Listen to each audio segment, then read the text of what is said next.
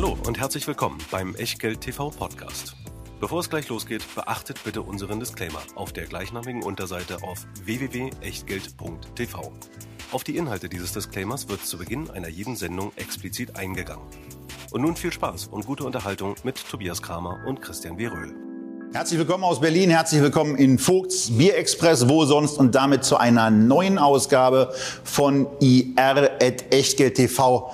Heute quasi als Einstieg in einen Zweiteiler Leben und Leiden mit Aktien. Denn auch das passiert. Aber wir haben berufenen Munde bei uns zu Gast. Stefan Kempf, CEO von iFinio, ist zum zweiten Mal hier. Herzlich willkommen. Herzlichen Dank und ich freue mich, dass ich heute hier sein darf und über iFinio berichten darf. Und wir gehen vor allen Dingen damit rein, wenn ich sage leiden, dann muss ja irgendwas passiert sein. Bei der letzten Sendung war der Aktienkurs noch deutlich höher, aber Stefan Kempf hat davon auch einiges mitbekommen, denn wir haben zum ersten Mal auch einen CEO zu Gast, der persönlich vom Leiden, auch vom persönlichen Leiden, mit einem Vermögensverlust in dieser Zeit von über 10 Millionen Euro berichten kann und warum ihn das im Zweifelsfall auch ganz ruhig schlafen lässt. Das und natürlich viel mehr zu Alfinio, zum Geschäft, zu den Zahlen in den nächsten 45 bis 180 Minuten. Mal sehen, wie lange es dauert. Aber wenn ich hier schon mit Risiken anfange, auch an dieser Stelle gleich zum Start der Hinweis, wir haben hier ein Unternehmen, was auch durch den Kursrückgang unter unsere eigentliche Marktkapitalisierungsschwelle von 100 Millionen Euro gefallen ist. Aber ähm, das kann es ja nur nicht sein, wenn so etwas mal passiert und wenn auch aufgrund von Multiple-Degression Kurse runtergehen, wollen wir natürlich trotzdem weiter wissen, was mit dem Unternehmen, was wir schon mal zu Gast hatten und was diese Kriterien erfüllt hatten, was da weiter passiert.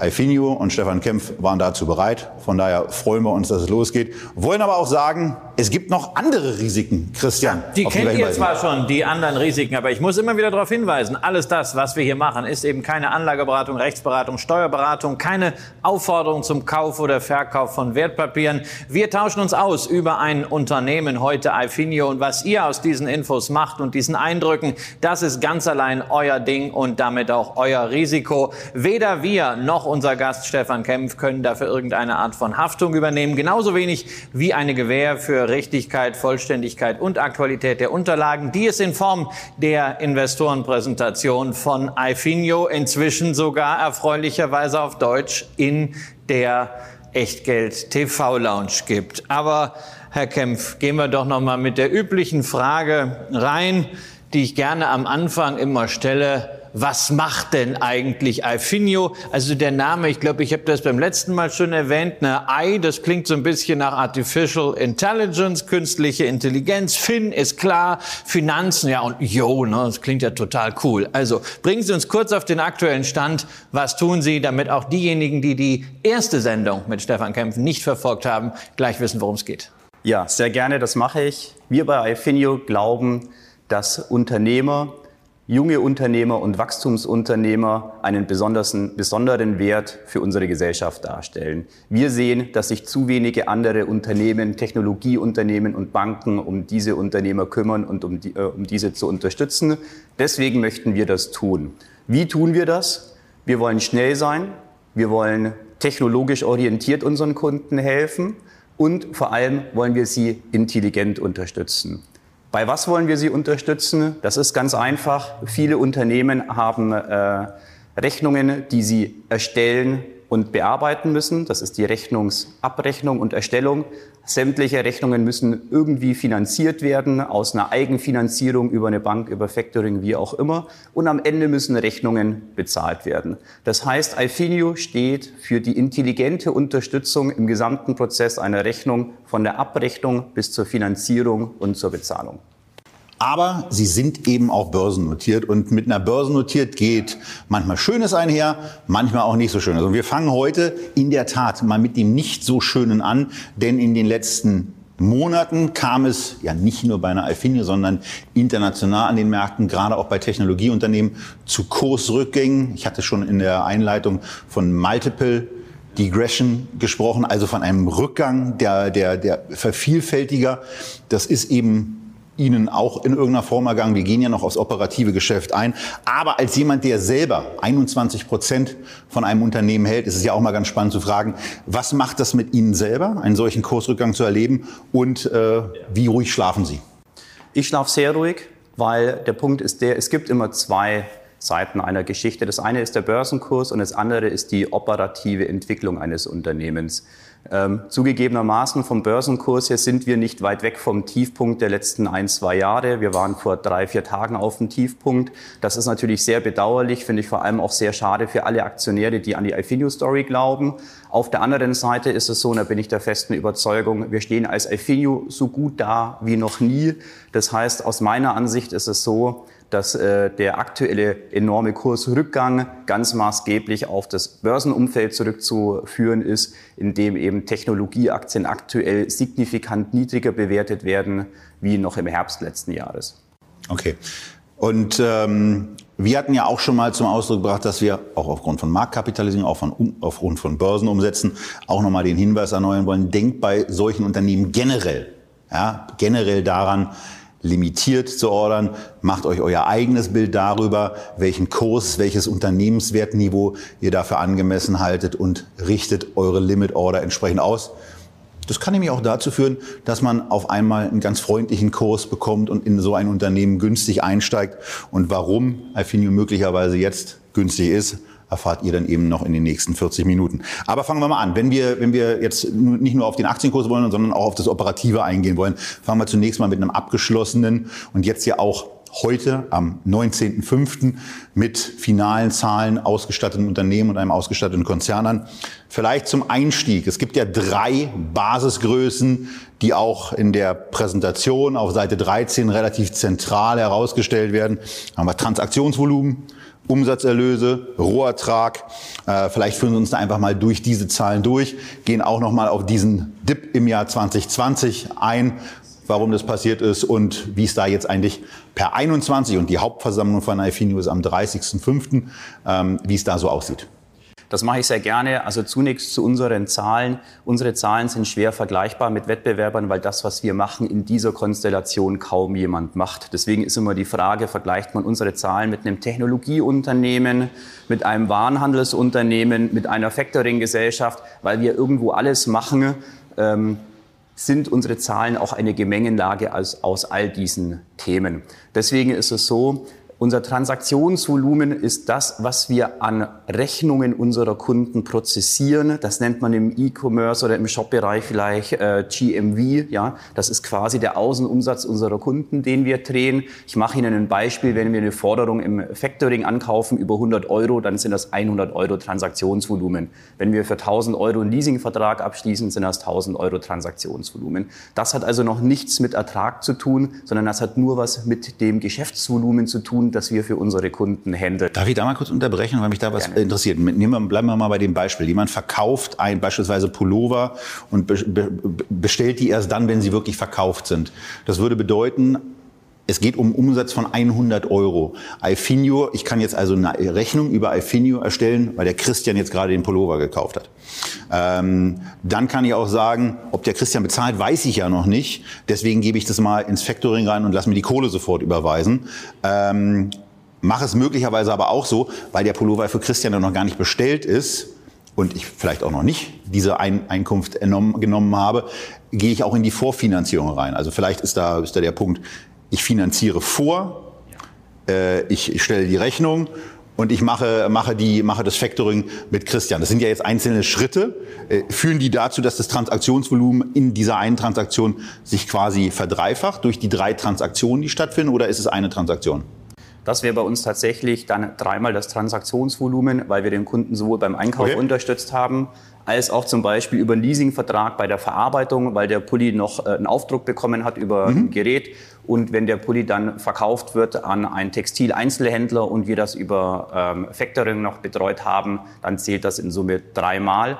Äh, führt aber natürlich dann auch zu höheren Umsatzerlösen und zu höheren äh, Erlösen, weil wir natürlich, wenn wir mehrfach involviert sind, wir auch eine höhere Marge haben. Aber grundsätzlich können wir ja mal davon ausgehen, so anders als jetzt bei einer Zalando, wo das GMV, also ähm, dieses Gross Merchandise Value, äh, durchaus ein interessanter Indikator ist. Also so spannend ist das Transaktionsvolumen bei Ihnen am Ende nicht, sondern ähm, genau. was, an, was an Zahlungen für Sie da ins Unternehmen bei rauskommt, das sind die Umsatzerlöse, das ist das Relevante. Für mich ist immer relevant der Rohertrag oder Adjusted Revenues, wie wir es nennen, weil das ist das, was wirklich für uns übrig bleibt. Ich bin äh, da auch total ehrlich, die Umsatzerlöse finde ich auch nur begrenzt aussagefähig, weil wir natürlich für unsere Kunden auch sehr viel Warenhandel betreiben. Das heißt, wir kaufen Ware ein und verkaufen die mit einem gesicherten Aufschlag weiter. Dieser Aufschlag ist bei uns ja meistens 2%, 3%, 5% auf den Warenwert. Das heißt, von den Umsatzerlösen bleibt meistens was in dieser Dimension übrig und das ist dann eben ähm, unser Rohertrag. Das heißt, unser Rohertrag sind die Gesamtleistungen abzüglich der Warenaufwendung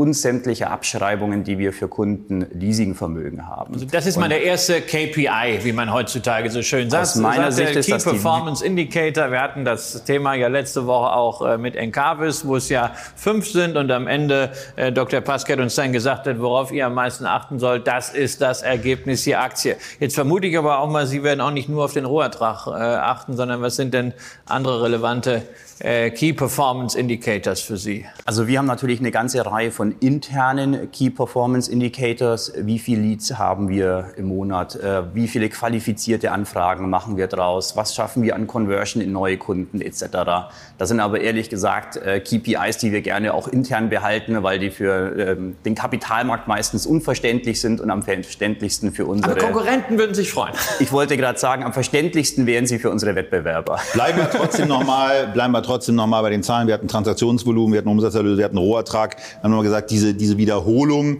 des Rückgangs bei den Umsatzerlösen in 21, da sollten wir nochmal ganz kurz drüber sprechen, um die Leute, die die erste Sendung vielleicht noch nicht gesehen haben, wo wir das mal auch ein bisschen ausführlicher gemacht haben, wo wir auch das Geschäftsprinzip von Ifinio ein bisschen ausführlicher behandelt haben, Guckt euch das gerne an. Aber damit wir euch hier nicht verlieren auf dieser Seite 13, ja. warum die Umsatzerlöse von 42 Millionen Euro in 2019 auf 32 Millionen Euro in 2020 zurückgegangen sind.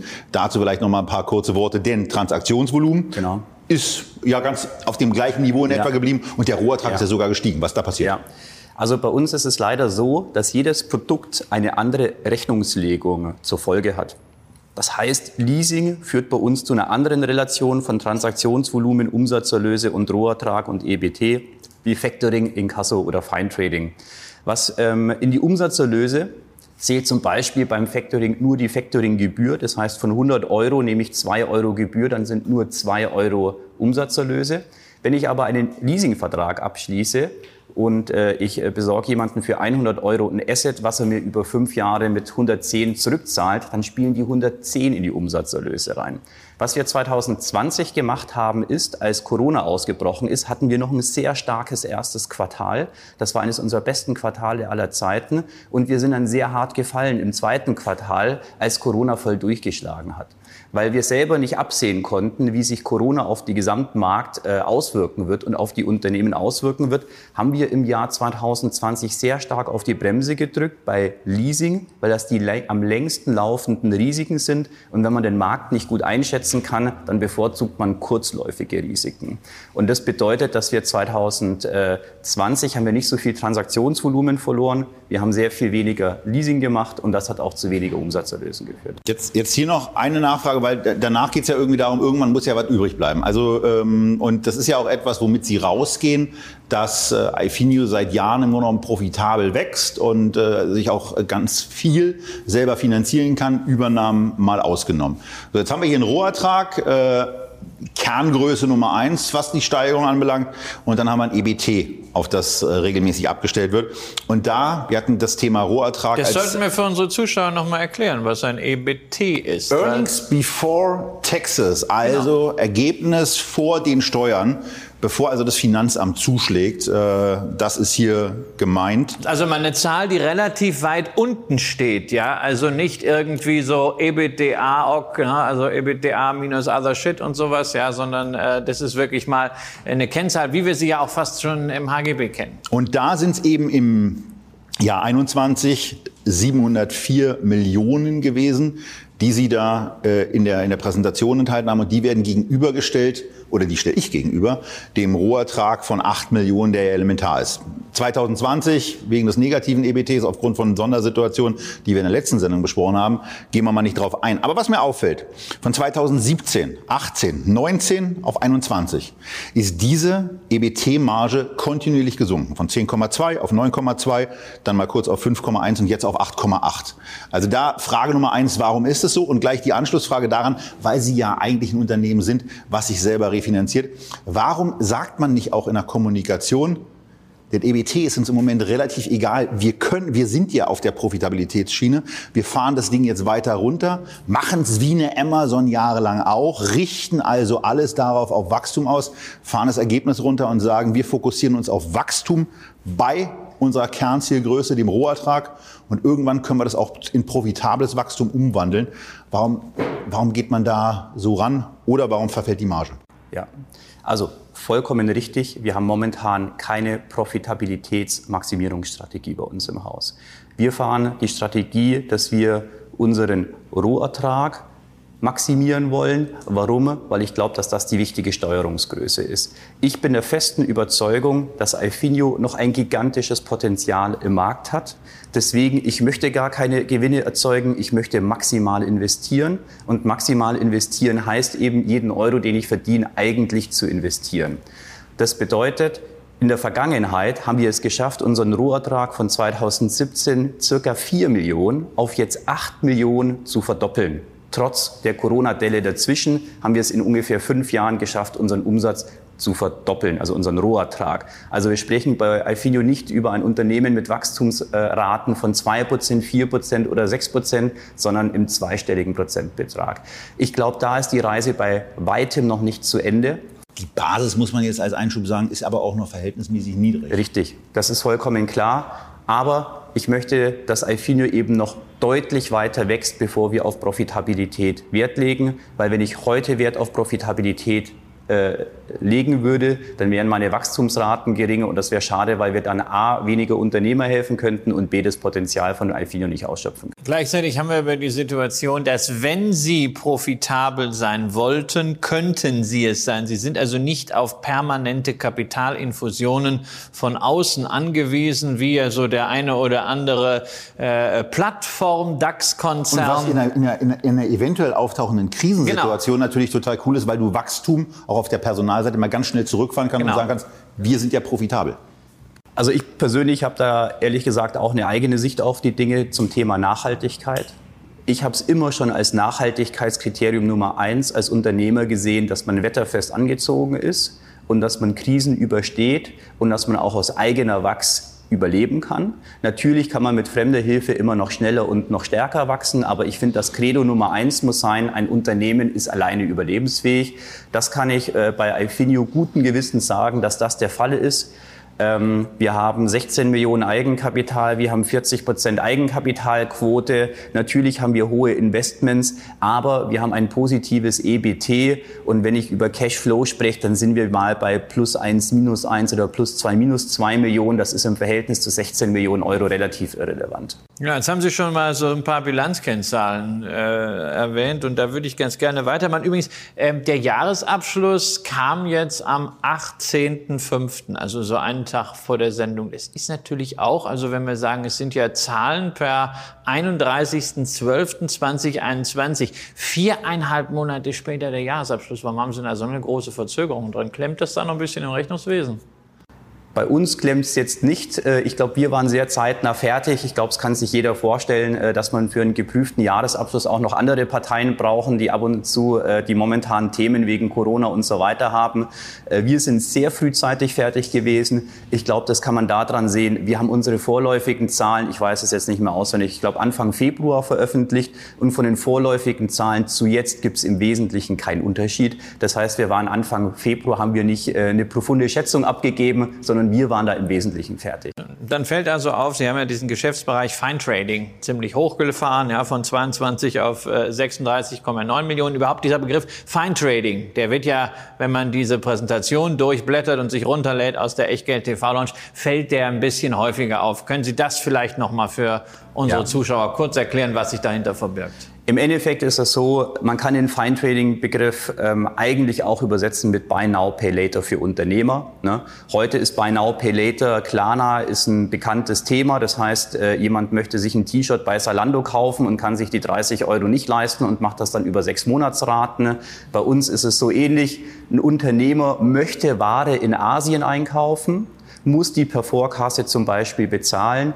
Dann hat er aber relativ lange Zeit bis zum Cashback, nämlich bis die Ware auf dem, im Container ist, bis sie über Schiff nach Hamburg kommt, bis sie im Lager ist, bis sie kommissioniert ist, bis ein Kunde auf äh, sie gekauft hat und bis sie versendet worden ist, da vergeht viel Zeit. Das heißt, was wir machen, ist im Wesentlichen Buy Now, Pay Later für Unternehmer. Sprich, die können mit uns ihr jetzt schon Ware einkaufen, wofür sie das Geld vielleicht noch nicht haben oder wo es eben sehr lange dauert, bis sie das Geld zurückbekommen. Mit, de, mit dem großen Unterschied ist, dass Buy Now, Pay Later für Unternehmer letztendlich eine Vorfinanzierung äh, von, von künftigen Umsätzen am besten auch gewinnen ist, ja, weil die wollen das ja für mehr Geld dann irgendwann verkaufen, während der Konsument der Buy Now Pay Later macht für so ein T-Shirt, der zahlt das T-Shirt dann, wenn schon ein Loch drin ist. Ja, also äh, insofern ist es auch so eine Aufforderung zu Konsum, den man sich nicht leisten kann. Anderes Thema, aber ähm, da sind ja Forderungen mit verbunden aus diesem Geschäft, weil wir sehen, also ähnlich stark wie sie es Fine Trading hochgefahren haben, sind auch die Forderungen aus Lieferung und Leistung von 26,2 auf 34,1 Millionen Euro hochgegangen.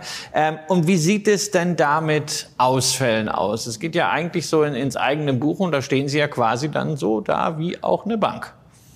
Richtig. Im Endeffekt ist es so, wir haben uns ja immer schon bewusst entschieden, die Kredite selber zu vergeben, die Finanzierung selber darzustellen. Ich wollte von Anfang an bei Ifinio nicht mit externen Partnern zusammenarbeiten. Warum würden wir Geschäft vermitteln? Wären wir darauf angewiesen, dass eine Sparkasse, eine Volksbank, eine Geschäftsbank sich den Kredit anschaut, eine Entscheidung trifft, auszahlt und genau das wollen wir ja unseren Kunden ersparen. Wir wollen ja, dass es lean und easy und schnell ist. Deswegen machen wir das selber. Deswegen steht das bei uns in der Bilanz dann unter der Position Forderungen und selbstverständlich ist es so, dass wenn Forderungen ausfallen, das auch dazu führt, dass wir Risikokosten haben oder Schäden haben. Wenn wir uns mal die gesamten zehn Jahre von Alfinio anschauen, ist es so, dass wir im Schnitt auf unseren Rohertrag drei oder fünf oder sieben Prozent verloren haben. Das heißt, wir an Risikokosten bezahlen mussten. Das ist eine übliche Quote, was, Zins, was Banken auf ihr Zinsergebnis auch an Risikokosten haben. Zugegebenermaßen 2020 war schlechter. Gut. Gehen wir mal weiter. Jetzt äh, sind wir ja schon das, mit dem ersten Quartal durch und da liegen ja auch schon Zahlen vor und das äh, in der Tat, also den Ball und auch den, die, die, quasi äh, Verteidigung oder Erklärung mal aufgreifen. Die Zahlen fürs erste Quartal lagen schon am 28.04. vor, sind in der EA-Präsentation auch schon eingearbeitet, findet ihr auf der Seite 14. Und auch da gibt's natürlich so ein bisschen die Möglichkeit, die Numbers ein wenig zu crunchen. Und da fällt wieder auf, jetzt, jetzt stellen wir es mal wirklich auf, die, auf den Rohertrag ab, dass äh, Rohertrag im Verhältnis zum Transaktionsvolumen von 3,4 Prozent im ersten Quartal 2021 auf 2,9 Prozent zurückgeht. Ähm, äh, was mir aber vor allen Dingen aufgefallen ist, Transaktionsvolumen Q1 33 Prozent gestiegen, Umsatzerlöse 30 Prozent gestiegen, Rohertrag nur in Anführungsstrichen um 14 Prozent gestiegen. Ähm, das, warum, warum ist es unterproportional und nicht überproportional? Ja, also bei uns ist es so, wir bei Alfinio versuchen Kunden immer bestmöglich zu helfen. Das heißt, wir versuchen für den Kunden das beste Produkt zu wählen und nicht welches Produkt hat den besten Effekt für Alfinio. Ich finde das ganz wichtig für eine langfristige, positive, nachhaltige Kundenbeziehung, dass wir immer im Interesse des Kunden handeln. Jetzt ist es so, wir haben bei einem Kunden zum Beispiel manchmal die Wahl, machen wir Factoring oder unterstützen wir ihn durch Feintrading in seiner Liquidität.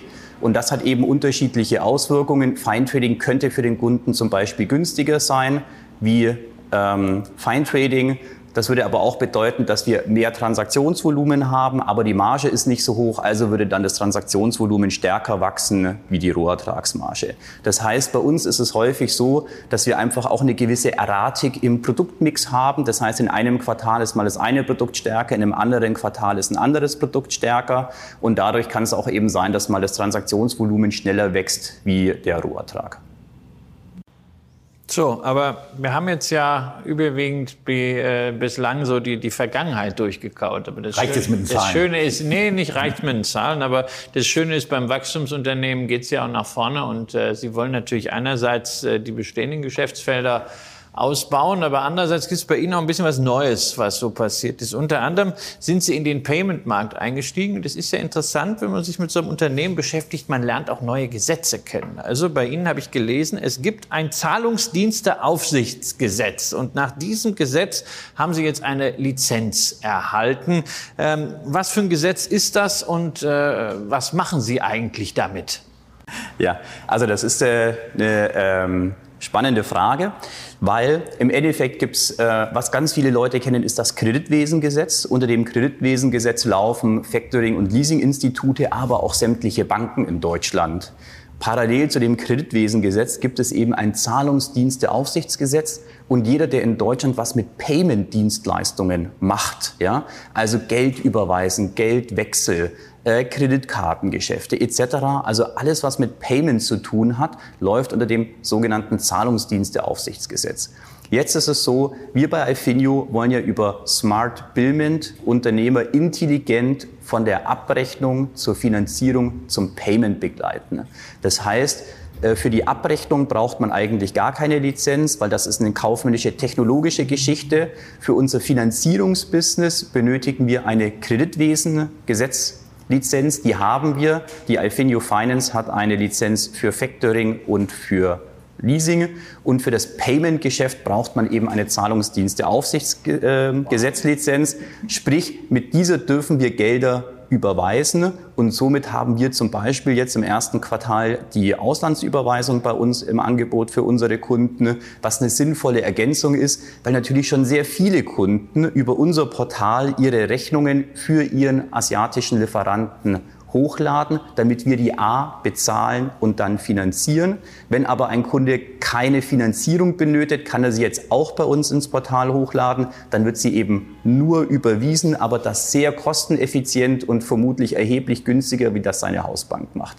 Dadurch erweitern wir unser ähm, Spektrum im Payment-Segment im Payment-Segment. Ich will da nicht zutiefst einsteigen, weil das ist dann echt trockene Materie. Aber es gibt in Summe acht Sublizenzen bei Payment. Wir haben aktuell eine und wir, äh, wir gedenken, das noch weiter auszubauen. Okay, da, da, kommt, da, kommt also, da kommt also noch mehr Lohn. Äh, jetzt haben Sie gesagt, also das ist deutlich günstiger als über die Hausbank. Warum können Sie das günstiger anbieten? Weil Sie einfach äh, eine überlegene Technologie haben oder sagen Sie einfach, wir machen das genauso wie die Hausbank, aber wir haben nicht diesen Wasserkopf an Kosten und können deshalb das zu einer geringeren Marge anbieten?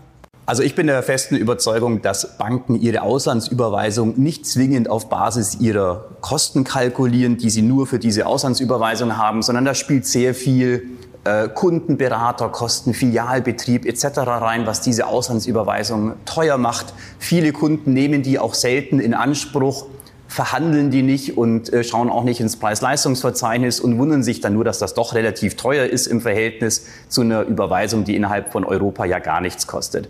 Ähm, wir bei Alfinio wollen eben unseren Kunden diesen günstigen Effekt, wenn man nur Technologie und externe Kosten einrichtet, weitergeben. Das heißt, wir kalkulieren hier keine Beratungskosten, Filialbetriebskosten etc. rein. Deswegen können wir deutlich günstiger sein und wir können unseren Kunden die Chance geben, das Smart Billment Portal eben viel häufiger und intensiver zu nutzen und auch noch mehr Vorteile dadurch zu haben. Und dann haben Sie einen neuen Service, der mir auch in Ihrer Präsentation aufgefallen ist und da springt mich so ein Wort an, was ich ja liebe, Cashflow. Sie haben ein genau. Cashflow-Tool jetzt für Ihre Kunden. Ja. Was ist das?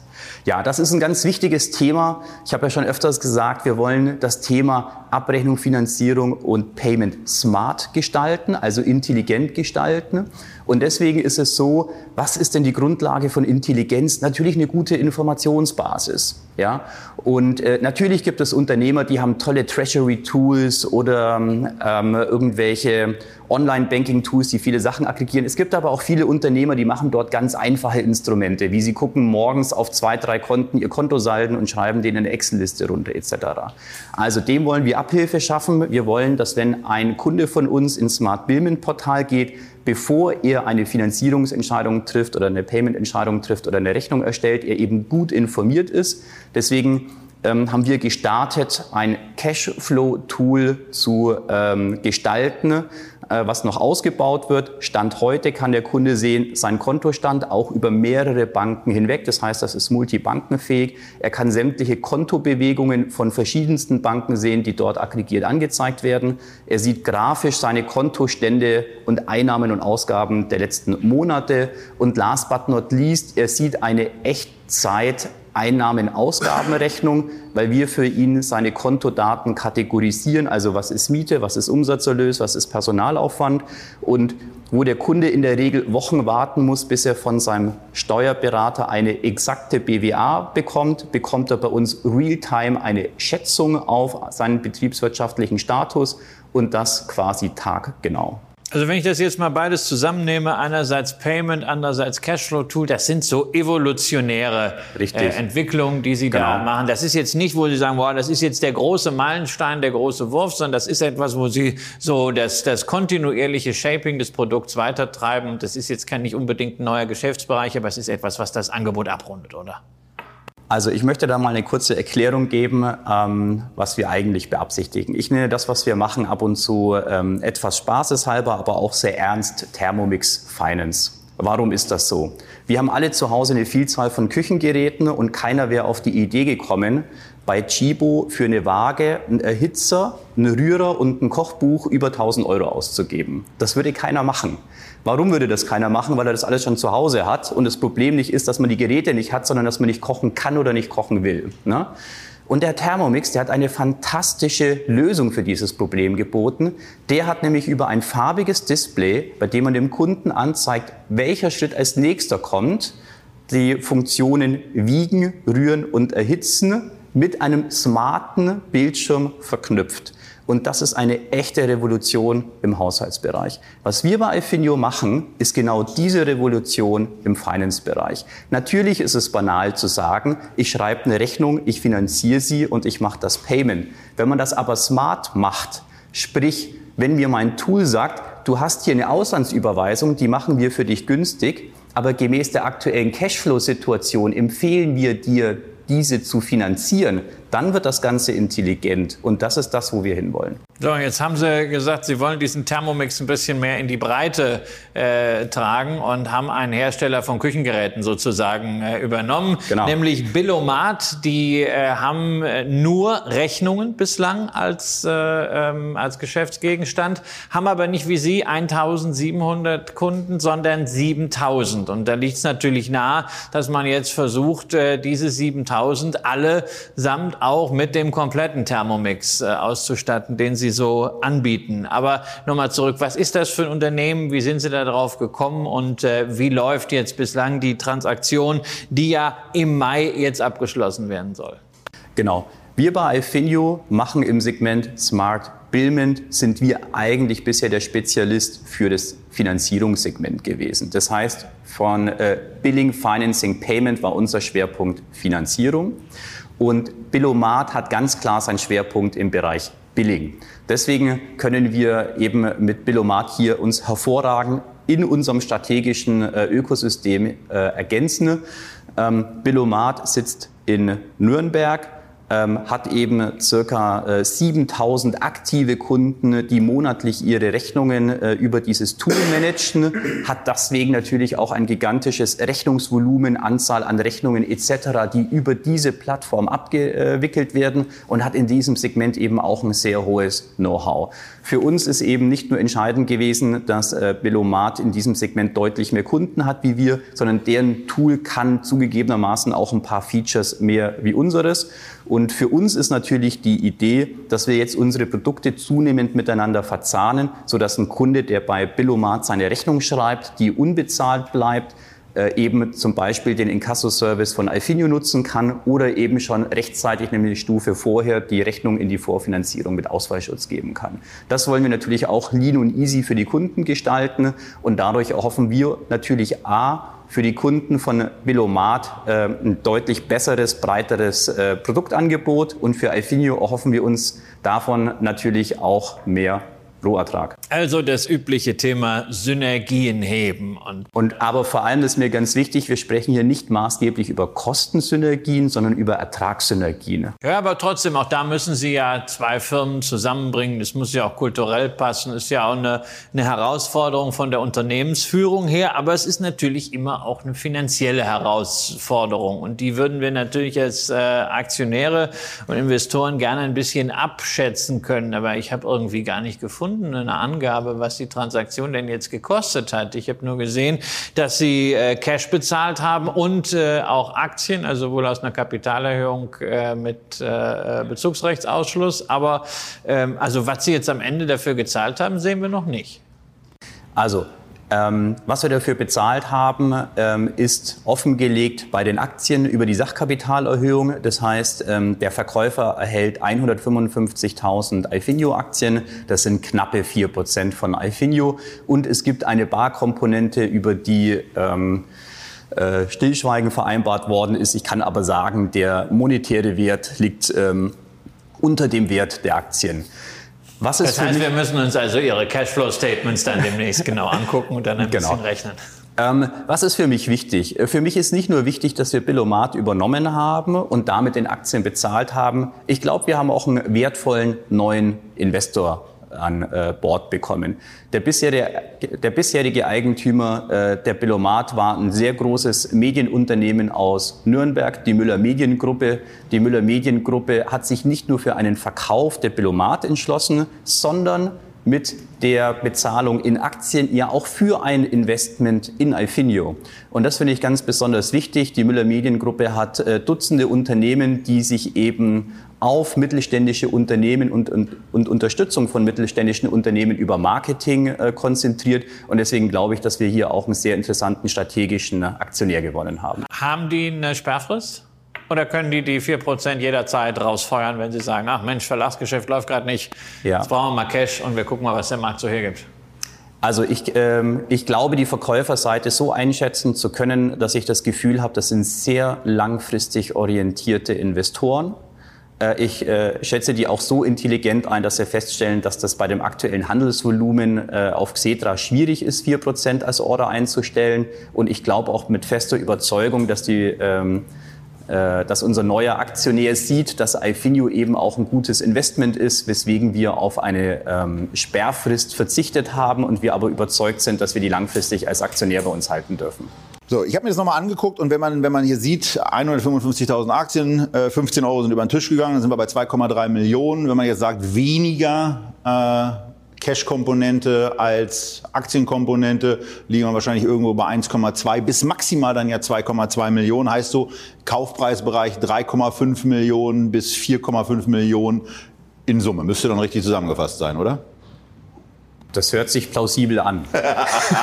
Lassen wir so stehen. Ähm, aber jetzt ist ja auch spannend, äh, diese, diese Perspektiven, die durch die Billomat-Übernahme entstehen. Da, da sind wir jetzt wieder bei den drei, bei den drei Kernvokabeln. Transaktionsvolumen, Umsatzerlöse, Rohertrag, wo ja einiges passieren sollte. Denn es sind ja auch so ein paar Kunden dabei, die Billomat mitbringt und die die Kundenzahl von Ifinio um ein nicht unwesentliches Maß übersteigen. Also, was ist da drin? Was kann man erwarten? Was erwarten Sie sich auch an Wachstum von dieser Übernahme, vor allen Dingen im Rohertrag? Denn eine richtige Guidance liegt ja nicht vor. Genau. Also, was ist interessant? Billomat macht mit diesen 7000 Kunden einen niedrigen siebenstelligen Umsatz und Alfinio macht mit unter 2000 Kunden circa 8 Millionen Rohertrag. Das heißt, einfache Mathematik, das ist fast unser Zielkunde, aber bei Billomat schafft man eben nur eine Wertschöpfung von ganz grob, ich sag mal, dreistelligen Eurobetrag, 100 Euro, 150 Euro, während wir bei Alfinio eben über Finanzierung und Payment-Lösungen einen vierstelligen Ertrag pro Kunden generieren, weil Kunde für Finanzierungsleistungen eben bereit ist, sehr viel mehr Geld zu bezahlen. Das heißt, wir haben hier natürlich eine erhebliche Chance, wenn wir Kunden von Billomat für die Lösungen von Alfinio begeistern, dass wir mit den Kunden von Billomat deutlich mehr wie bisher 100 Euro pro Monat verdienen, weil wir ihnen ein besseres Serviceangebot machen können. Und das ist dann natürlich auch die Fantasie. Wir wollen natürlich, und deswegen vorher mir ist wichtig, wir wollen hier nicht primär Kostensynergien heben, sondern Ertragssynergien. Wir wollen natürlich den Umsatz, den man mit diesen 7000 Kunden äh, generieren kann, deutlich erhöhen, was dann natürlich auch wieder dem Wachstum von Alfinio insgesamt zugutekommen wird. Ja, aber beim Wachstum, da bin ich so ein bisschen im Stenkermodus. Also sagen wir mal so, Rohertrag 21 zu 20, 7 Prozent. 21 zu 19, 5,5 Prozent pro Jahr, 11 Prozent plus insgesamt. 21 zu, zu 18, 40 Prozent gesteigert sind 12 Prozent pro Jahr. Und jetzt mit den Quartalszahlen vom ersten Quartal 14 Prozent. Ich finde das Geschäft total spannend. Mir ist auch komplett klar, warum da Synergien entstehen. Was mir, was mir nicht so ganz klar ist, gerade auch bei diesem zerklüfteten Markt, wo so eine Lösung ja eigentlich nach meinem Verständnis und auch nach dem, was Sie sagen, totalen Sinn für den Kunden ergeben müsste. Mir persönlich erscheint das Wachstum mit den 14 Prozent, also das ist, das ist schön, aber mir erscheint es relativ langsam. Was kann diese Billomat-Übernahme beitragen und was ist Ihr Wachstumsziel, sagen wir mal für 22 und auch für Ende 23, von mir aus auch erstmal in Prozenten ausgedruckt, beim Rohertrag? Ja, also ähm, wir haben in den letzten fünf Jahren es geschafft, unseren Rohertrag zu verdoppeln von 4 Millionen auf circa 8 Millionen Euro. Ich bin äh, immer sehr zurückhaltend beim Thema Guidance. Ich glaube, niemand hatte Anfang 2020 die richtige Prognose für 2020 abgegeben. Ich bin auch gespannt, wer noch an seiner Prognose festhält für 2021, die er äh, im Januar gegeben hat. Das heißt, aus meiner Sicht ist es so, wir können als Unternehmer nicht die Zukunft vorhersagen. Wir können versuchen, das Maximum herauszuholen, was unser Geschäftspotenzial bietet. Wir können versuchen, uns maximal effizient und ähm, äh, schlau im jeweiligen Marktsegment zu verhalten. Das versuchen wir. Ich denke, das haben wir in den letzten zehn Jahren auch erfolgreich gemacht. Natürlich ist es so, wenn man versucht, eine schwarze Null zu schreiben, ist es schwierig, 200 Prozent Umsatzrendite zu erreichen. Das schafft man ganz einfach, wenn man eben 100 Prozent negative äh, ähm, Rate hat bei der Profitabilität und 5 Millionen Verlust macht, dann ist das relativ einfach. Für uns ist es wichtig, wir wollen nachhaltig und profitabel wachsen. Wir wollen aber natürlich auch ein zweistelliges Wachstum haben. Wenn das mal in einem Jahr nur 10 oder 15 Prozent ist, sind wir selber nicht zufrieden. Wir selber peilen eine Quote an von 20 bis 40 Prozent Wachstum pro Jahr. Wir glauben, dass unser Geschäftsmodell noch mehr Wachstum hergibt. Aber wir werden das nicht um jeden Preis, sprich um den Preis hoher Verluste uns erkaufen. Ja? Für mich ist es wichtiger, dass Alfinio in fünf Jahren immer noch erfolgreich am Markt ist, wie ich habe zwei Jahre versucht, einen Harakiri-Kurs zu fahren, der dann aber quasi äh, zu riskant war. Wachstum kann man ja erkaufen, nicht nur mit Verlusten, sondern auch indem man sich andere Unternehmen reinholt. Ähm, ist Billomat jetzt äh, so ein One-Time-Shot oder sagen Sie, auch wir können uns auch vorstellen, regelmäßig Unternehmen äh, zu kaufen und zu integrieren. Es gibt eine ganze Reihe von IT-Dienstleistern, die das ja machen und das sind ja auch zum Beispiel mit einer Data Group im Laufe der Jahre wirklich sehr gute Unternehmensgruppen entstanden, wobei natürlich dann die Integration dieser Unternehmen die eigentliche Kernkompetenz wird, äh, neben dem, was man als Stammgeschäft sowieso können muss. Also ich bin der festen Überzeugung, dass Alfinio eine hervorragende Plattform geschaffen hat für die Integration von anderen Unternehmen. Erstens mal haben wir ein sehr interessantes Ökosystem an Produkten für den Kunden. Das heißt, da gibt es viele Anknüpfungspunkte von Unternehmen, die wir in unser Ökosystem aufnehmen könnten. Zum Beispiel Unternehmen, die Inkasso machen oder die Leasing machen oder die was im Billing-Segment machen. Das heißt, wir haben eigentlich eine ziemlich große Bandbreite an Unternehmen, die wir bei Alfinio vom Themengebiet hier integrieren könnten. Zweitens ist es aber so, dass wir eine sehr gute technologische Basis geschaffen haben, von der auch viele andere Unternehmen profitieren könnten. Ich bin eben gerade deswegen der festen Überzeugung, dass Buy and Build ähm, Sinn macht, weil die äh, Kosten für IT-Plattformen, die steigen und die sind ziemlich hoch. Und was wir ja im Markt sehen, ist, dass viele kleine Player, die auch alleine bleiben, diese hohen Plattformkosten nicht tragen können und deswegen sehr hohe Cashburn haben. Ja? Das heißt, diese Konsolidierung macht eben aus meiner Sicht vor zwei Aspekten ganz besonders viel Sinn. Das erste ist, wir können bei einer Konsolidierung diesen Kunden ein breiteres Produktspektrum anbieten. Zweitens, gemeinsam kann man mehr Effizienz in der IT-Plattform heben. Und deswegen Wir werden bei dem Thema Buy and Build weiter aktiv sein. Wir haben bei Ifinio in den letzten zehn Jahren ein halbes Dutzend Transaktionen erfolgreich gemanagt. Ich glaube, wir haben da eine hohe Professionalität entwickelt, äh, gute Partnerunternehmen zu identifizieren, zu closen und auch zu integrieren. Und wir beabsichtigen auch hier ähm, weiter dran zu bleiben. Stellen Sie denn fest, dass die Aktie als Akquisitionswährung überhaupt noch attraktiv ist, jetzt nachdem der Kurs ja deutlich gefallen ist, nachdem ja auch jeder mitkriegt, also der große Tech-Boom an der Börse, der ist erstmal vorbei. Ich meine, wir haben ja bei Aktien wie Square haben wir über 70 Prozent äh, Verlust gesehen, bei vielen wirklich kleinen Werten noch, deut noch deutlich höhere Verluste. Ähm, ist das so, dass Unternehmer dann wirklich sagen, auch naja, also Affinio trotzdem finde ich so eine Aktie ganz spannend oder heißt da nicht doch eher, wenn Sie da jetzt so Gespräche führen, oh, also Cash is King? Also ich bin ehrlich, seitdem die Aktie auf 15 gefallen ist, habe ich dazu jetzt keine konkreten Gespräche geführt, weil das ist erst die letzten zwei, drei Wochen so passiert oder die letzten vier Wochen. Äh, natürlich ist es so, wenn man im Markt eine Konsolidierungsstrategie fahren will, dann helfen zwei Sachen, äh, viel Cash oder eine hochbewertete Aktie. Ja? Ähm, hat man beides nicht, muss man eben kleinere Transaktionen machen oder warten, bis sich dieser Zustand wieder einstellt. So, aber dann ist die Frage ja, also warten ne, ist natürlich, kann ja auch sehr lange dauern.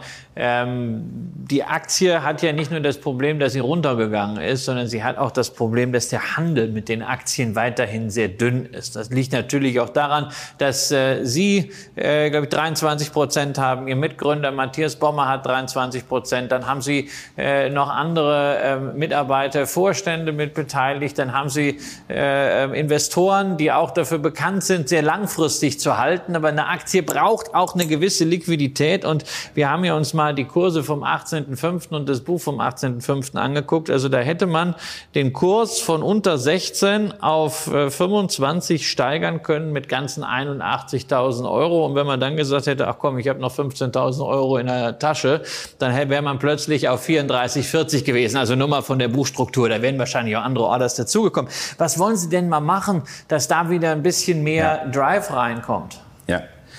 Äh äh, ganz wichtiges Thema für uns. Wir wollen die Attraktivität der Aktien natürlich steigern. Äh, bis auf den Kurs ist uns das in den letzten zwölf Monaten, denke ich, auch geglückt.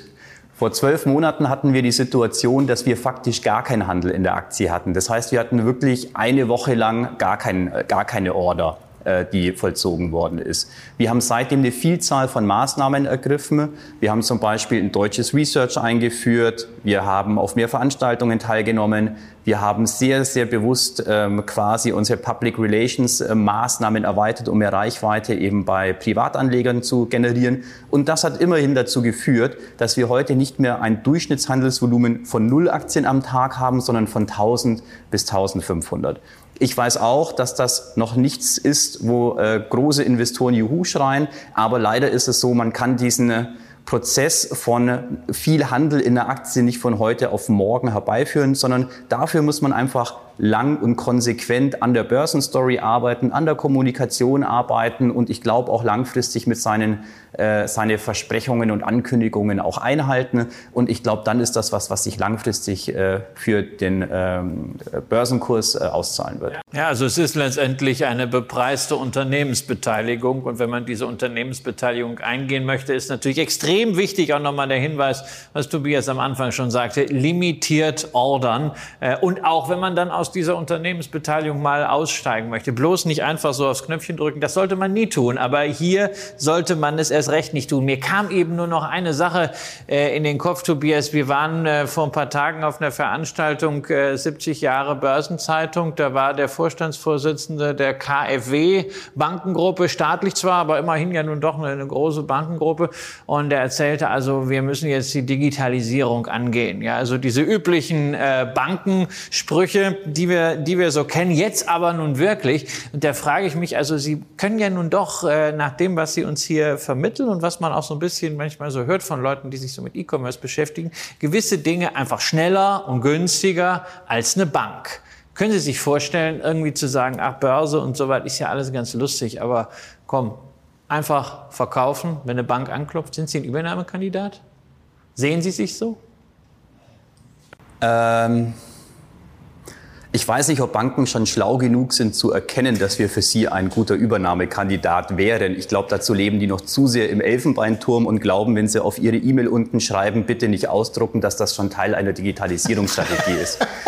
ähm, ich bin da ganz ehrlich, ich glaube nicht, dass sie das schon erkannt haben. Ich glaube, dass wir sukzessive äh, natürlich deren Markt mit übernehmen, weil Banken glauben immer noch, im Online-Banking geht es eben nur um Banking. Ja, und es geht aber viel mehr. Es ist heute die Integration von Technologie und Daten möglich und das kombiniert mit Finanzierung und Payment. Diesen Zug verpassen Banken aus meiner Sicht komplett. Für Banken ist Digitalisierung nach meiner externen Auffassung häufig, man digitalisiert interne Arbeitsprozesse, damit man weniger Personalkosten hat. Aber Digitalisierung bedeutet heute was ganz anderes. Über Digitalisierung schaffe ich es, komplett neue Dienstleistungen zu kreieren, die es vorher nicht gab. Und das ist aus meiner Sicht the magic of Digitalisierung. Der Digitalisierung ist nicht Mitarbeiter ähm, müssen weniger Handgriffe vollziehen, sondern Kunden bekommen ganz neue Erlebnisse, ganz neue Lösungen, die vorher manuell nicht möglich waren. Ich habe noch eine Frage, die mir während des Gesprächs so aufgefallen ist, äh, die, die, wo ich noch ganz gerne eine Antwort darauf hören würde. Wir haben jetzt auch so gesagt nach dem Motto, die, die Profitabilität und das EBT-Wachstum steht gar nicht so im, im Mittelpunkt. Wir sind ja noch im ausblickenden Teil.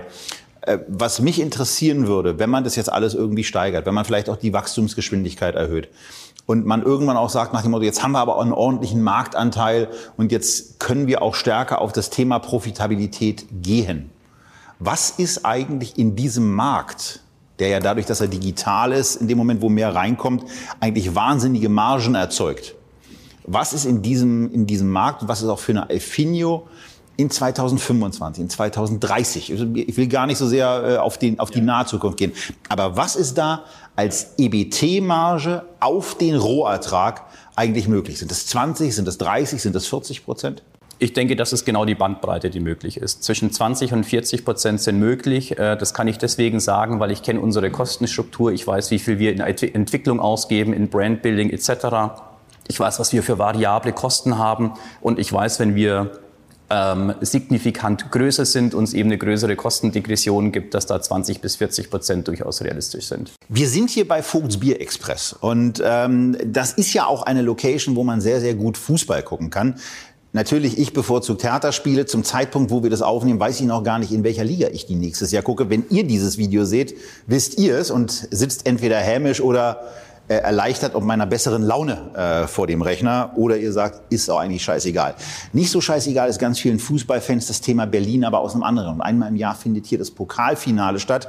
Die Dresdner machen das im Übrigen auch sehr gerne. Ich erinnere mich an ein Auswärtsspiel im Olympiastadion, wo Dynamo Dresden, schönen Gruß an Präsidenten Holger Scholze, zu Gast war, der hier über 25.000 Menschen äh, nach Berlin motiviert hat. Und jetzt kommen noch ein paar mehr. Denn nicht nur Fußballfans singen gerne Berlin, Berlin, wir fahren nach Berlin, sondern es das heißt jetzt auch Berlin, Berlin, Alfinio kommt nach Berlin. Was gab dafür den Ausschlag und was erhoffen Sie sich auch davon? Ja, also Alfinio äh, hat vor genau zehn Jahren in Dresden gestartet. Deswegen wir feiern auch dieses Jahr unser zehnjähriges äh, Unternehmensjubiläum. Ähm, wir haben unseren Hauptsitz aktuell in Dresden, sämtliche Tochtergesellschaften sitzen in Dresden. Wir haben aber auch in Berlin eine Niederlassung, die mussten wir wegen Corona zwischenzeitlich schließen, haben die aber wieder eröffnet. Wir haben inzwischen wieder knapp 20 Mitarbeiter in Berlin. Fokus ist dort Mitarbeiter, die im Bereich äh, Technologieentwicklung und äh, Produktdesign arbeiten. Deswegen auch heute ist Berlin für Alfinio schon ein wichtiger Standort, weil wir dort eben viele Mitarbeiter haben. Berlin ist für uns aber auch ein wichtiger Standort, weil dort eben sehr viele unserer Kunden beheimatet sind und wir dort die unmittelbare Nähe zu vielen unserer Kunden aus dem Startup und aus dem E-Commerce-Segment haben. Das heißt, wir beabsichtigen bei der nächsten Hauptversammlung ähm, eine Sitzverlagerung der Alfinio AG von Dresden nach Berlin zu vollziehen. Das bedeutet aber am Ende des Tages, kein Mitarbeiter muss seinen Arbeitsplatz wechseln. Alle Mitarbeiter, die in Dresden sind, dürfen in Dresden bleiben, weil alle operativen Tochtergesellschaften in Dresden weiterhin bleiben werden. Mit Billomat haben wir auch noch einen Standort in Nürnberg und äh, Berlin kommt somit als offizieller Standort für die AG mit ihren Mitarbeitern dazu. So, Damit können die Dresdner entspannt sein, die Berliner freuen sich, also ich zumindest. Ich finde es immer schön, wenn Unternehmen auch ihren Sitz nach Berlin verlegen. Und das war der zweite Austausch mit der Ifinio AG, mit Stefan Kempf. Wir hoffen, ihr konntet einiges mitnehmen. Wir haben diesmal ein bisschen reingebohrt. Das musste auch sein. Aber ich glaube auch, dass ihr interessante Antworten bekommen habt. Und wir freuen uns dann vor allen Dingen darauf, wenn ihr unter diesem Video kommentiert, vielleicht auch die Fragen stellt, die wir vergessen haben. Und ansonsten, wenn ihr beim nächsten Mal bei Echtgeld TV wieder einschaltet. Bis dahin bleibt gesund. Alles Gute. Aus Berlin, aus Speed Express. Tschüss.